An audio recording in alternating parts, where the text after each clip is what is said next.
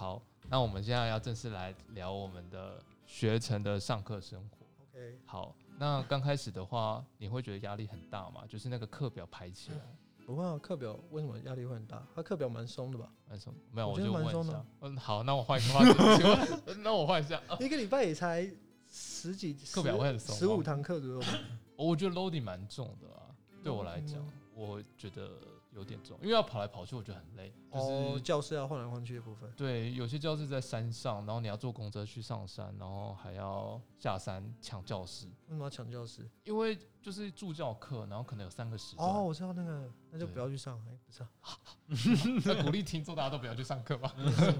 就是上啊这边大学本来就靠。自学的啊、对啊，哦，对了，自学上蛮大的比例。那我、啊我觉得就是想听这个戏的人，还是想要知道整个上课的过程，大概简介一下这样呃。，这个是因为我们是英文学程，不像德文学程有很多的选项，我们的选项是很有限的，所以第一个学期基本上就是你的必修就结束了。嗯我们好像也没有什么选择，顶多可以选你什么选什么的时候要上你的德文课，就这样。然后呃，所以第一学期就是在课表就直直接就定了。那因为我想多修一修课，我就会再去阿菲特亚的系统里面去找有什么课可以修，它是英文的这样。要怎么修啊？就是按加入，然后就加进去。对啊，对啊，我那时候都是直接按加入，就可以直接加入，很少会挡，那时候真的没有在挡不，用写信给 professor。不用你现现在比较严格了。，对，因为那时候真的就是系统点一下，你就可以加，然后你就可以收到那个课程的所有东西，然后它的那个介绍啊什么之类的。你是不是还在 L two P 的时代？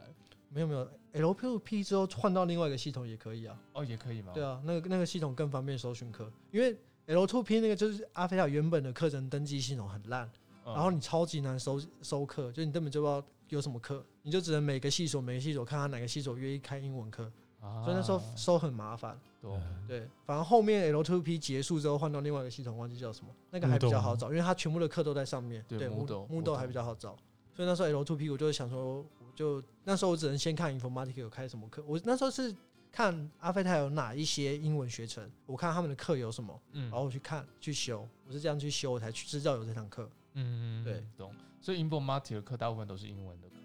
呃，我是直接看一个 Informatic 的那个 Computer Science 的 Master Program，它的课程有什么，哦，我是这样去修的，我才知道这堂课。那你在大学的时候有修资工系的课吗？还是你来这里才开始修资工系的？我大学其实反而没有修自，我大学有修电机系的课，啊，懂，因为就是有些人会想转电机，然后我觉得我很多人从来没有修过电机系的课，突然觉得四年毕业之后我要去转电机，人家白痴，嗯所以我就大学时候去修他的电子学吧，嗯，就是跟台大电机的天才同学们一起上这堂课，虽然我成绩就还也还可以了，哦，懂懂懂。但但后来来这里的话，就是又改变策略方向，就比较想往那个呃，应该说我在找我之前工作中我会遇到但我没有那么懂的课，那因为我工作的时候就会写程式，然后也会碰触到一些 computer science 的东西，我那时候也会做一些 C 那个 computer vision 嗯，电脑视觉啊，然后我们会做工业物联网这些东西，所以我第一堂选的课就是一个什么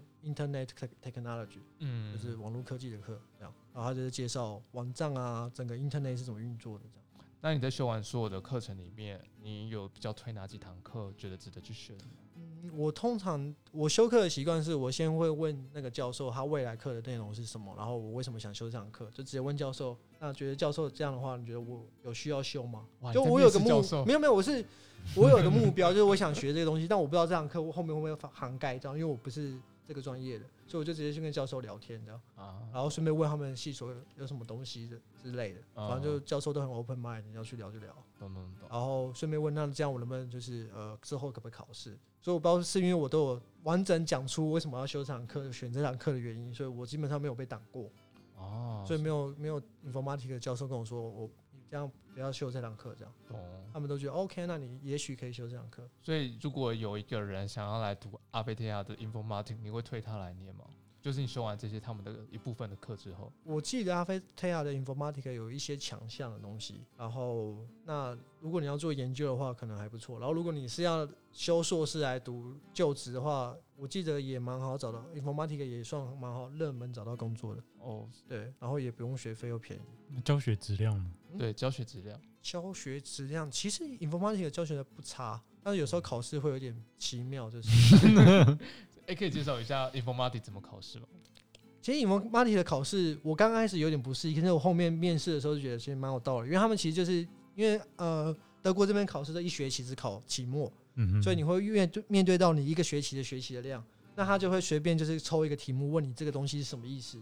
那其实这些事情在面试也会问到，例如他就直接问你一个呃资料结构是怎么运作，它有什么优点，有什么缺点之类，所以其实就很像一堆的面试题集结，然后最后有一些嗯计算题目。嗯所以其实也不会说很惨，但是就是你要读很熟，然后到底老师会考多细，你也很难知道。哦，对，因为台湾的考卷考试的时候，我觉得老师都蛮好，他们有时候会有个引导的感觉，就是从题组第一题先告诉你一个怎样的概念，然后第二题再算什么东西，第三题再把答案算出来。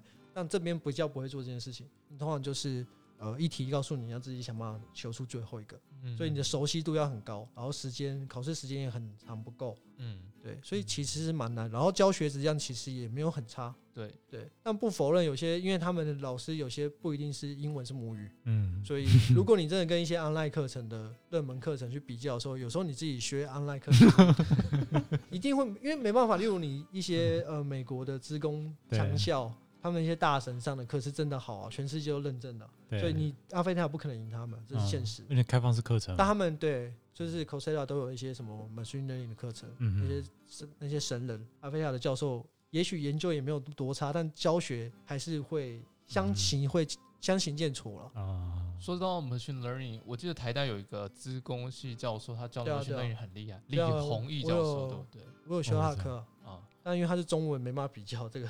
嗯，对对我来讲，中文中文所有的课程都上的比英文好。哦，对啊，这理解这我力百也是分之一百。像我们阿菲亚的 machine learning 教授，有些人就觉得他的英文讲的很慢，嗯他讲英文的时候会变慢，然后还想睡觉。因为他在思考啊。但但没关系，因为 informatic 相对很喜欢录影他们的课程，他们在疫情发生前就有这个习惯这是。先进的啊所以我们就会把他的录影看一看，然后把时间调快，快转快转啊，你就对变正常 了，然后你就可以省时间，你有没有出门，很开心。所以为什么我会很常修 informatic 的课的原因在这，他的修课难易度很低。你通常去第一堂课的时候去跟老师讲一下，他有个好印象，就还蛮方蛮方便的，那很棒哎，对啊。而且就是考前在复习啊。早知道我也要学你这样子，嗯，去上课好辛我苦。现在还可以啊，通常在你缴学费继续上，我通常在学，哦头痛。我通常在学习中会去看那堂课，只是我在想这堂课跟我觉得我自己觉得有没有用，哦跟我想的是不是一样，我要不要考他这堂课。我通常在学学习中在看这堂课，就只是为了决定我要不要考这堂课，嗯，就不是为了认真想说我要搞懂那个东西。但你最后都选择考试了，对不对？没有，我其实如果我注册够了课程，其实最后考试可能就三分之一。哦，对，然后我就会看他们的 video，然后看他们的介绍，这样跟老师聊一下。嗯哎，那种不算学分的话，其实就算考试没过也没差嘛，对啊，对啊，因为我不用算学分，所以我是考试过了，我再自己拿文件去跟学校登记，所以我其实是有没过的。哦，我大概没过有两三堂，但也不会怎么样，不会这样，完全没事。哦因为也不计入学分嘛，对啊所以就没有差。就是你过了就是恭喜，然后没过哦没关系啊，没差了，好，这样还是蛮厉害的啦，就是还愿意去考试。就没有压力。我还没考过任何其他课，额外的考试过，我就快死掉了。那呃，除了课程以外，我们来聊聊我最感兴趣的，相信听众也很很感兴趣，就是 Hebe Job 的部分。你可以介绍一下 Hebe Job 是什么东西吗？EV job 就是其实就是呃德国的和学生打工，就是你去呃一些 institution 去做一些简单的工作，嗯然后他们就几薪，然后时薪大概都是一个小时十二十三欧，对，就是以一个学士毕业的人来讲，嗯那也有一些工作会，也有一些公司会招 heavy job，所以它也就是一个学生打工的统称。然后呃，他的工作内容每个所其实都很不定，然后要怎么找也很不确定。有些所他会公开，我今天要招一个 heavy job，这是他们的 website 里面找。然后有的是他们会在修课途中跟他说：“哎、教授后面有一个 project，然后他想找一些 heavy job 的时有兴学生。趣的人，，对他有些是只是记课内信，懂，然后有些是公司找，公司外面特别想找一些学生来打工。嗯，像我自己持，我目前我自己就有找过三个。那一个第一个我找到的就是他，这是我无聊登记的一堂课，我只去过一次。对，然后我就收到他的教授助教写的信，说他哎，他想要他们要找一个学生会 Python，然后要写一些跟区块链有关的东西，对然后我就无聊就投了，然后我就去面试，然后就无聊就上了，因为很因为这很简单，因为他真的就是看，然后他把一段 Python code Python 的 code 给我，然后就问我，诶，这个 code 在干嘛？我就从第一行就说他大概在干嘛，他这边引入了一个什么 input 啊，然后这边呼叫一个什么方学啊，这样对，对，就这样。然后他说：“哦，你真的会读扣哎！” 我说：“ 好了，我不是 informatic 的学生，但不要这样嘛。”我就想说，你是被很多人欺骗过吗？就需要这么惊叹吗？然后我我的面试就过了。哇，对，然后可是因为那个所，它的它是一个很大的所，不知道为什么它的招这个流程就是要跑文件，花了一个半月，于是按耐不住了我就去找了另外一个 heavy job。哦，所以同时最后就是同时上两份 heavy job。对，然后因为另外一个所来比较快，我就去另外一个，然后也比较有兴趣了。哦，第第二个是什么？第一个，第二个它是呃，就是我们自己修课，就是我正常我 program 有的课的教授的 heavy job，他们 website 呃就是贴出这个职缺，然后我就去应征。然后他们在做的事情，我也比较有兴趣。他是在做他们帮，因为嗯，德国的学校会帮跟一些公公司合作。那他们这次这个 project，它的合作对象就是奥迪。嗯，然后他们要帮他们做一个 data lake，就是所谓的资料库的一个系统，帮他们收集各个产线的资料。那这个工这件事情跟我前面的工作比较有关，所以我就觉得这是相对跟我比较 match。当然不是说区块链不好，只是我前面是自动化工程师，在这搞工业自动化，突然跑去做区块链也不是不行。但是就是相对来讲没有那么流畅，没有那么合理。对对啊，我也比较没那么有兴趣这样，所以我就去第二个。面试的话，在第二个他面试你什么东西？哦，第二个第二个其实蛮好玩，因为我第一开始去面试的时候，其实面面试也过，他就很认真考了考了一个简单的白板题，就是考所谓的演算法的白板题，然后大概就是一题很简单，没有很难，嗯，然后我就过了。可是，一开一开始一开始他们是没有案子给我做，他们觉得我 OK，但是找不到案子，然后之后就要考试，所以我就先去考试。然后考完试，我就考生，哎，我开始闲了，我就问他说，哎，那有案子的吗？他们就说，哦，有。然后就换，他就把我推荐给他另外一个同事，对。然后我才上那个组，才去进入那个 project 里面去。所以反而反而是你可能要主动问，然后他们才会给你。因为那时候他们跟我讲，然后跟我说真的没有案子。有时候你会怀疑说，哎，这是真的吗？还是我很烂？他们 委婉的告诉你，但其实他们就是真的没有案子。因为德国人，我觉得他们没有这么委婉，他们不会做这种事情。就就没有案子，真的就是对，就是这真的没有案子。然后我也不知道为什么因此要面试我，这样我也不懂。那他们就面试，发现没有案子啊，就可以薪水小偷。然后就叫你先回家，因为他没有就没有案子，他就没有预算了。因为真的没有案子，没有事情做。有可能，真的有可能。这只好面试。然后我也不知道他干嘛面试我，但他后面就是把我推荐给他的他的那个他的同事们。对对对对。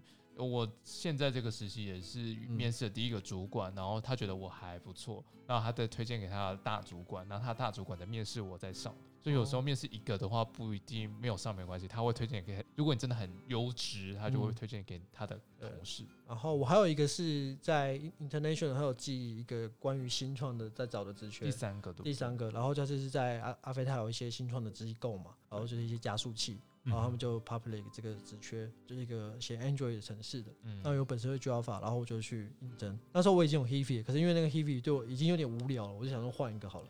然后那时候那时候因为我也快毕业了，我也快毕业了。然后我因为毕业后我就不能在学校的学校的机构做 Heavy，对，所以我那时候想说，如果外面就可以继续做，所以我那时候就找他，就找了他，然后实际上也可以这么做。懂，对。可是因为然后我。然后我找到，我也决定要去的时候，我就跑去跟我原主管要辞职嘛。嗯，然后他们就说：“哎，可是那个我们这个 project 突然要结束了，剩一个多月还是两个月？”他说：“如果你这时候换人，很麻烦。”哦，然后他就他就对他就麻烦，就把我留下来这样。然后最后我就没去那个新创，所以大概有三四两三种途径啊。你没有去新，我就没有去新创了，因为就是前面那个案子还没交接。对，因为因为没办法交接，剩两个月要交接给谁啊？哦，对了，也是。对我只能把我的东西完成，因为原本我。要找原因是因为他们跟我说这个案子还有一年多，嗯，所以我本来就理论上要准备要找另外一个人了，懂懂，就是大老板就会找了，了解。突然间就哎没了。那你那时候大概一个礼拜花多少时间在 Hebe？一个礼拜的话，呃，德国的 Hebe 的话，大概最时上限是十九小时。他们一开始希望我做十九小时，因为他们 project 蛮蛮大的，懂？就奥迪嘛，你可以想这个系统也不会多小，钱赚的可多多啊。然后，可是我就说不行，太忙。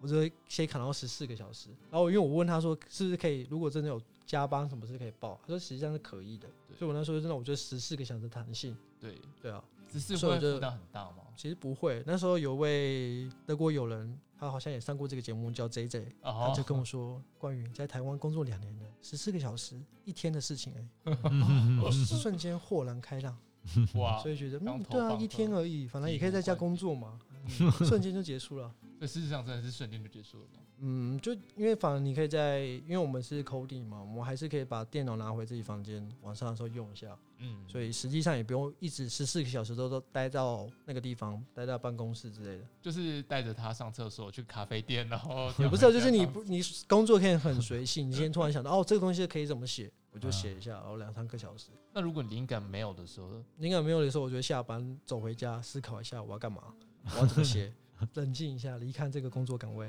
哇，但也是会加班了，因为有时候案子他下个礼拜要报什么东西，你这个方学就是要好，那也会加班。我也是在有在 institution 就待到九点多这样，那压力然后他们在那边关门了呢，说：“哎、你怎么还在这里 真的？”被那个秘书之类的，所以你怎么在这里？我们等下关门了。我说：“哦，我在一下。懂”懂哦，。好，那你加油。但这些东西就真的有帮助到之后你找的第一份工作，对不对？应该算有吧，好像也有帮助到我找的第一份那我的论文。哦，你的第一的论文。对，OK，那我们下一个 part 再讲论文，因为我觉得我们这个 part 有点太长了。OK，stay、tuned，we'll be right back。